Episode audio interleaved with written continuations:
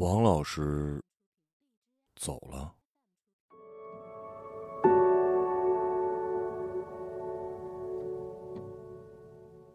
夜里两点敲过，张生坐在医院昏暗的走廊里，椅子硌得屁股疼，看着电梯门开了，又关上。走廊远处开始有女人哭，不晓得是谁。自从王老头子上个礼拜病危进医院以来，张生白天黑夜在医院迎来送往，一些生疏的面孔连名字都记不得。前天医生下病危通知单的，来的人越来越多。张生呢，就坐在电梯口的椅子上，看着一个个来了，到重症监护室的门口张望两下，来跟张生感叹两句自己跟老头子的交集。等该讲的都讲光了，便拍拍张生的肩膀，叫他别太吃力，三伏天当心身体，便匆匆又进了电梯。张生拿出手机，也不晓得该打给谁。站起来伸个懒腰，走廊那头的女人哭得更凶了。张生只好走了过去。女人披头散发，也跟张生一样，两三天没合眼，哭的是穷心穷恶，呼通一记就坐在了地上。张生站在一旁看着他，也不想，没想到。老头子没了的时候，身边剩下的竟是自己和一个不知道哪里来的女人。几个医生过来问张生：“家属是吧？过来办手续了啊？”“呃，我们都不是家属，代为签字可以吧？”“那不行的呀，等家属过来了再找我，好吧？”叫阿英的女人在旁边哭得更凶了，一边哭一边喊。王老师啊，家里人一个都不在这儿啊！张生蹲下来跟阿英说：“哎，好了好了好了好了，再过会儿人都要来了，莫名其妙的话呀少讲，听见了吗？”阿英抬头，头发一根根贴在面孔上，眼泪一点都停不牢。张生，你讲道理的呀。你看看这几天留在这里的，除了你跟我，还有谁了？张生不想。阿英没有讲错，老头子一个礼拜前倒下来进医院，学校里的人、出版社里的人、老头子的其他学生，也不是没来过，一个个过来唏嘘几句。哎呀，老头子年纪大了，怎么不当心呢？讲过两句，也就看不到人了。张生叹了口气，把阿英拉了起来。好了好了，你去洗把脸，快点回去吧。剩下的事儿我安排。阿英深吸一口气，理了理头发，突然之间不哭了。我赶好我，你归你忙，我管好我自己。张生皱皱眉。好回去了。你不要跟我搞，王老四一辈子到头，最后只剩我们两个送他走。现在话也不要多讲了，我要陪他的。张生讲不过他，看看时间，三点钟不到，也不晓得王老师的老婆儿子啥晨光才可以来。张生去厕所洗了把脸，下楼吃香烟。到了楼下门口，看见娄师兄朝自己一路小跑过来。哎，师兄来了。娄师兄喘着气。王老师真的没了。哎，夜里两点没了，医生一讲，我就打电话给你了。娄师兄不想靠在花坛边上。还有谁来了吧？就我和那个女人在。啊，那个女人，要命了，要命了！我去赶她回去。等王老师儿子来了，看到还得了啊！张生也是晓得的，但是听娄师兄也这么讲，又对阿英同情了起来。你晓得吧？老头子倒下来那天是他把老头子送进医院的。娄师兄问张生要了一根香烟。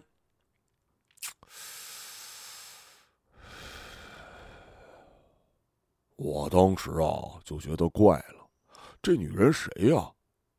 你认得她不啦？你问我，我问谁去？他跟我讲自己是王老师的好朋友。要命了，好朋友帮帮忙！我是不想老头子一世英名，到头来要多了这么个好朋友。张生不再讲下去。老头子进医院之后，张生有天去老头子家里拿东西，看到老头子的手机跌落在地上，便捡起来看了看。一看通话记录，十个里面八个是阿英的，张生也不敢多问。陪在医院这几晚，跟阿英也不讲几句话，有时候买了盒饭呢，给阿英带一份，有一句没一句的听阿英讲。自己呢是 S 校的老师。两年前跟王老师请教几个问题，认识了。张生听了也只敢随便的答应几句啊。阿英倒是有时候讲得起劲儿，老头子的生活起居，阿英都了如指掌。张生只好找别的话讲。老头子呢喜欢吃红烧大排，保姆陈阿姨做的多了，就硬要张生来吃掉云云。没想到阿英听张生一讲，眼泪又落下来。王老师自己喜不喜欢吃，你又不是不知道。张生不想，慢慢回想起了两年前，有一趟到老头子家里吃饭，吃的好好的，老头子突然讲：“我也是老了，讲话没人听了。前两天呢，你钟师兄跟我说。”你现在是天天忙着赚钱，学问也不做了。今天上电视，明天上采访，风头出尽呢。张生一愣，也不知道该说什么好。你娄师兄也跟我讲了，你把我们那个国家重点项目拿过去了，早又不做。拖了一年多也没进展，弄得他郑教授也评不上，只好再找项目做呀。张生放下筷子，要么我今天还是早点走，还有点事情。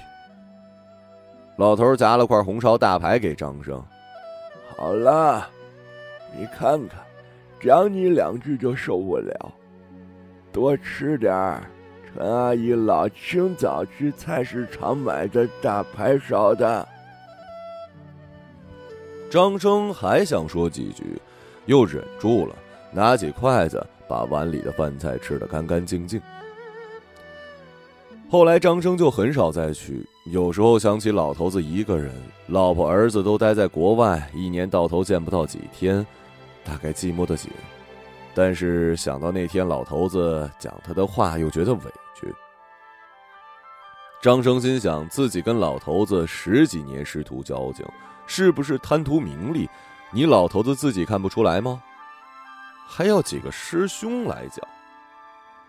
如今老头子没了，再想起这些事儿，张生心里只能苦笑。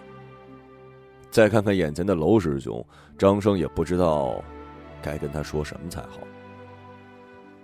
两个人连吃了好几根香烟，张生都只是听娄师兄讲老头子的事儿，一声不响。讲到天都快亮了，娄师兄好像一点都不觉得吃力。张生打断他：“哎，师兄，要么我们吃点早饭去，好吧？”两个人便往医院外走，都不再讲话。到了大门口，开门进来一辆黑色奥迪。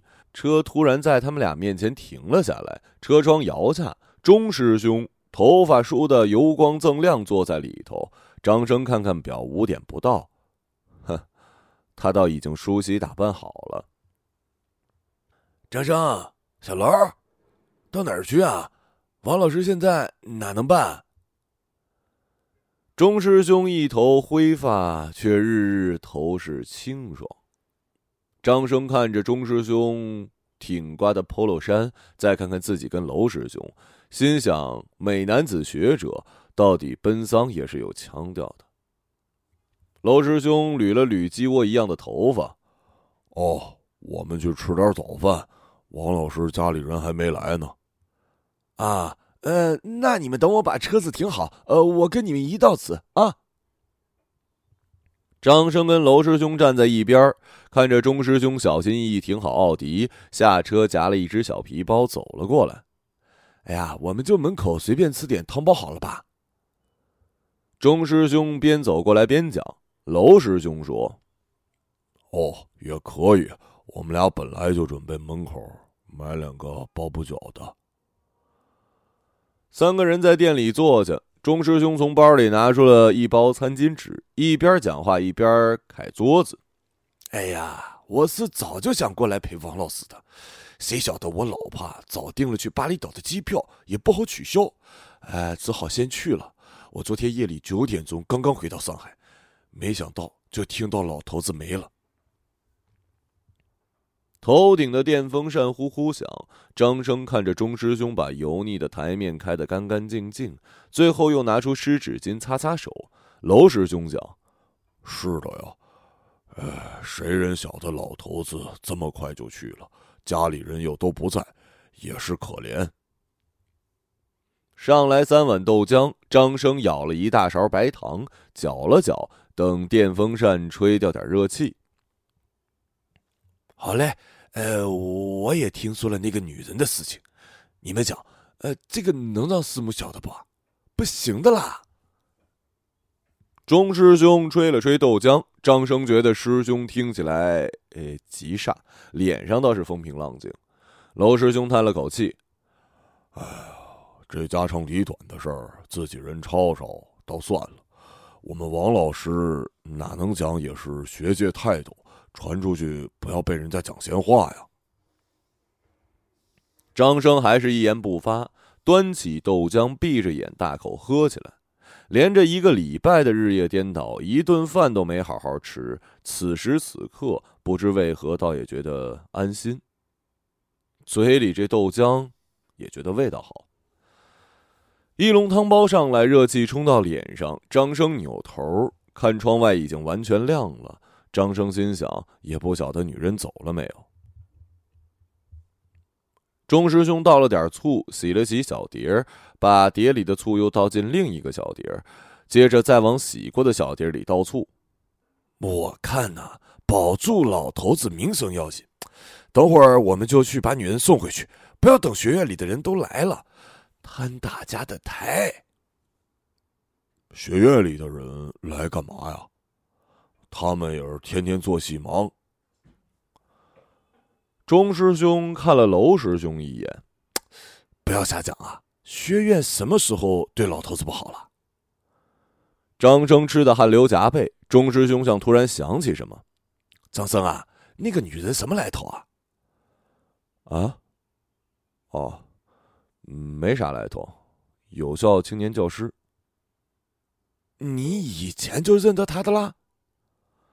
没听说过，我也真是学识不明白，到最后跑出一个三十岁的女人，我们没一个人认得，不得了啊！要当心的啦。张生看着钟师兄一本正经的样子，觉得有点好笑。这种时候对着个女人像是洪水猛兽一般，好像真有什么见不得人的事儿，要葬送了师门清誉。娄师兄也附和。就是啊，呃，今天要盯着他点儿啊。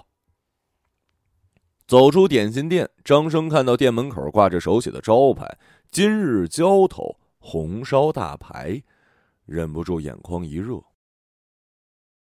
回到医院，三个人都看阿英不在，张生跟两位师兄讲：“我实在有点吃不消了，到隔壁房间的躺床上眯一会儿，等师母啊跟佳佳来了叫我啊。”张生关上房门，放下躺椅，看着天花板。半个多月没下过雨，天天四十多度的高温。张生一个礼拜不睡觉，此时已经觉得半条命没了。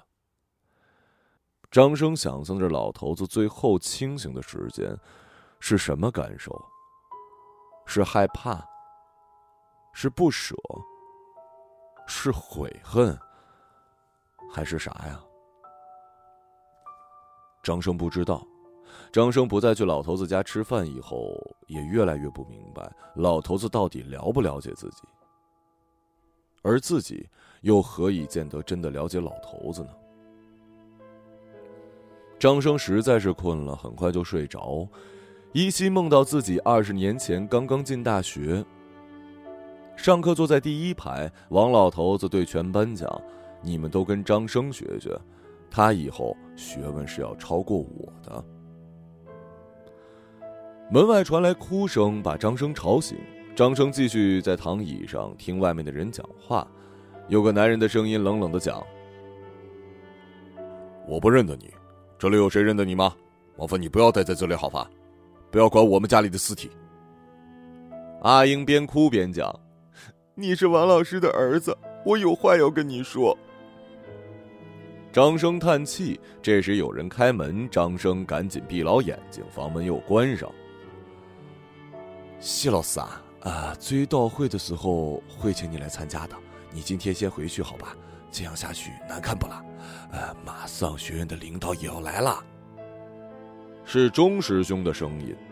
阿英哭得讲不出话。张生这个时候更加不敢走出去，怕一出去就看到几个大男人把女人团团围住，指着鼻子骂。突然房门又开了，钟师兄拉着阿英进来。张生继续装睡。好了好了，谢老师，我送你回去好吧？我给你保证，王老师的追悼会。反正肯定会对社会开放，到时候你再来见王老师最后一面，好吧？阿英大声喘着气不讲话，也不见他们出去，张生就只好起来。阿英啊，先回去睡一觉，洗个澡，啊。阿英点点头，擦擦眼泪，自己出去了。走廊里，王佳佳跟着师母打电话，钟师兄跟张生讲。呃，佳佳刚从伦敦飞回来，师母心脏病不好坐飞机。张生大概有七八年没见过佳佳了，听老头子讲，佳佳在伦敦做投行，工作忙，又有老婆小孩儿，更加见不到的。师母跟佳佳叫老头子也搬过去住，老头子又不肯。佳佳让师母回来照顾老头子，师母也不愿意。母妈。啥人跟你讲什么年轻女人给阿爸送终的？瞎七大八，没有这种尸体的，你自己身体当心。佳佳对着电话凶起来，钟师兄跟张生相互看了一眼，都不想。张生不清楚上一次来老头子家里是什么时候，没想到再来是来过头七的。一进门，厅里坐满学院的领导。王佳佳进来，一个个打招呼。领导都讲：“佳佳，长远不见，大人喽。”佳佳一脸疲惫，又不得不招呼：“啊，叔叔伯伯辛苦了，这么热的天特意过来。听说上海好几个礼拜没落过雨了。”张生站在一边看着王佳佳，猜想他现在的心情。张生自己的阿爸进医院两次下病危通知单，张生在医院走廊里嚎啕大哭，而眼前的王佳佳更像是公事公办。刚才听钟师兄讲，王佳佳一来就问老头子户口本放在哪儿，要去开死亡证明，把房产都转过来。这时院长进来，厅里坐着的领导都站起来，院长过来拍拍佳佳，让他节哀顺变，转头跟大家讲。哎呀，王老师的去世不光是我们学院的损失，学校的损失，也是整个学界、知识界的损失。王老师一生治学严谨，教学鞠躬尽瘁，无愧泰斗之名。突然离世，真的是心痛啊！其他领导也附和：“心痛，真的心痛啊！”听到王老师没了，我今天饭也吃不落去。张生站在角落看着他们，仿佛开研讨会一样，能说的好话都说遍了。王佳佳普通话不好，只好简单的答应着，谢谢领导关怀照顾。一边的娄师兄凑过来，在张生耳边讲：“帮忙哦，老头子退休之后，这帮人有哪个过来看过老头子的？”张生示意娄师兄小点声，心里却觉得师兄难得跟自己想到一块儿去了。一个下午，领导们一个个走掉，留下老头子几个学生、几个亲戚和王佳佳留着碟锡箔。王佳佳找到了户口本，开始问怎么办手续。我十几岁就去了英国，呃，谁人晓得这种事情怎么弄啊？娄师兄跟他讲：“呃，这个一两天办不好，不要急，我们帮你慢慢弄。”呃，这个不好，慢慢的。我请了十天假，要快点弄好回去上班的。张生不想，想起老头子以前讲过，要跟王佳佳见上一面，那是难得的不得了的。平时打电话也不能超过二十分钟。钟师兄在老头子的书房里翻看书桌上的东西，张生去书房叫他吃饭。师兄。呃，我们要么出去买点晚饭回来给大家吃吧。钟师兄站起来，啊，我不吃了，老婆小孩还在家里等我吃饭呢，你们吃吧。张生一怔，哦，嗯，这样啊，那你快点回去吧，我们自己弄。张生陪钟师兄走到楼下，竟看到阿英提着几盒盒饭走了过来。钟师兄脸色一变，你来做什么呀？快点回去。阿英看了钟师，阿英看了钟师兄一眼，没睬他，径直走上去。钟师兄本想上前拦住，又作罢：“张生啊，我先回去了啊，这里交给你喽。”张生赶紧跟着阿英进去。一进门，阿英看到灵台和桌上的锡箔，我想来给王老师叠几个锡箔。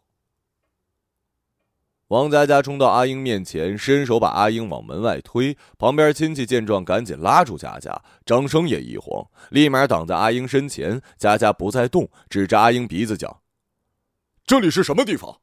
轮不到你来。”张生朝阿英摇摇头。阿英把盒饭放下，看了张生跟王佳佳一眼，转身出去了。张生叠了一晚上的锡箔，靠在沙发上睡着了。半睡半醒之间，他觉得自己只是跟往常一样走进老头子家，来吃一顿饱饭。老头子给他夹菜，来，再吃块炸排啊！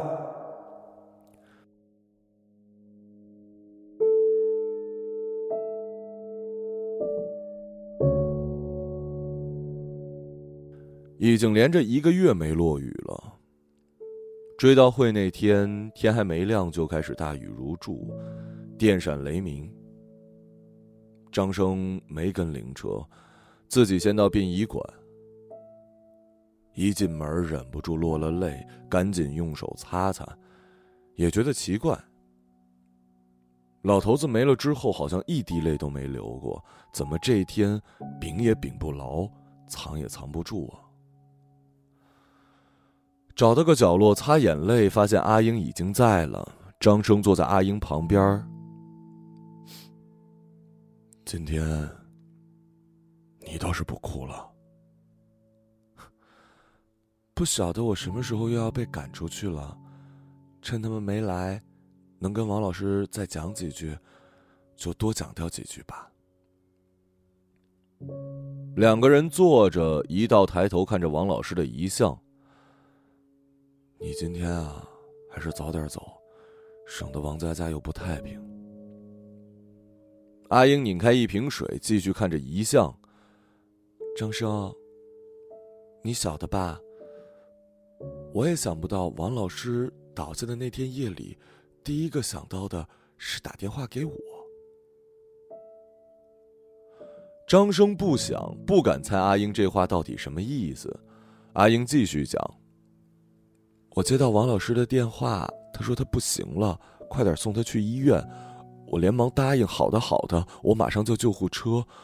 王老师又跟我讲，你打电话给张生，一会儿又讲不要打了。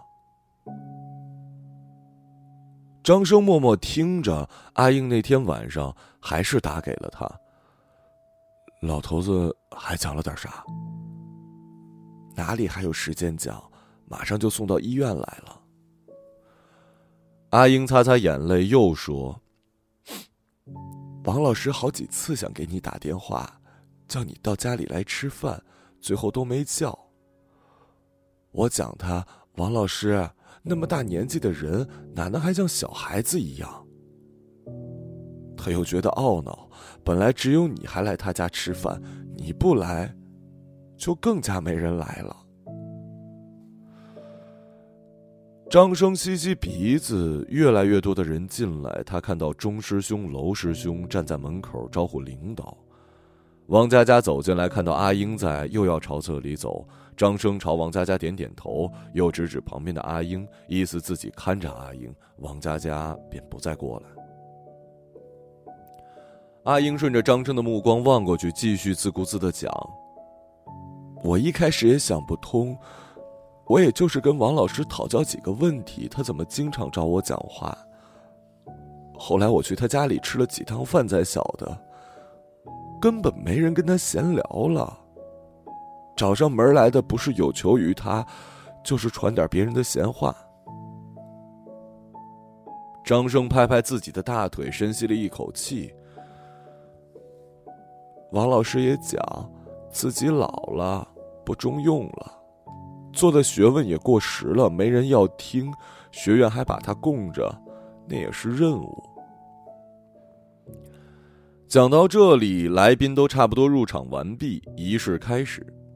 各位领导讲话，院长讲话，王老师是泰斗，是榜样，是多少学人的导师。接着专注报一遍，好像差不多意思一下就可以了。院长讲完，钟师兄上去讲，头发依旧一丝不乱，讲老头子对自己的恩情，讲几十年教学生涯的趣事，讲到一半也哽咽了，拿出手帕擦擦眼泪，继续纹丝不乱的讲下去。后来，王佳佳上去讲了什么？张生没仔细听，只是望着老头子。张生站在角落也不哭。轮到他走上前去瞻仰遗体，看着老头子躺在那儿，张生又觉得此时此刻不真实。那么多人围着老头子洞哭，老头子仿佛就静静的看着所有人，一言不发。张生只觉得浑身没了力气，讲不出一句话。后来的豆腐饭，张生跟阿英坐到一起，师兄们还是忙着招呼领导，王佳佳也只是静静的跟亲戚坐在一桌。热菜一个个的上，阿英叫张生吃点东西，张生没胃口，一点也吃不下。阿英犹豫了一下，从一个袋子里拿出两包中华，一个饭盒，叫服务员去热一下。张生问他做啥，自己带菜来，阿英笑笑不答。服务员把热好的饭盒拿给阿英，阿英掀开盖子，窗外依旧大雨如注。阿英讲：“我们最后再陪王老师吃两块红烧大排，好吧？”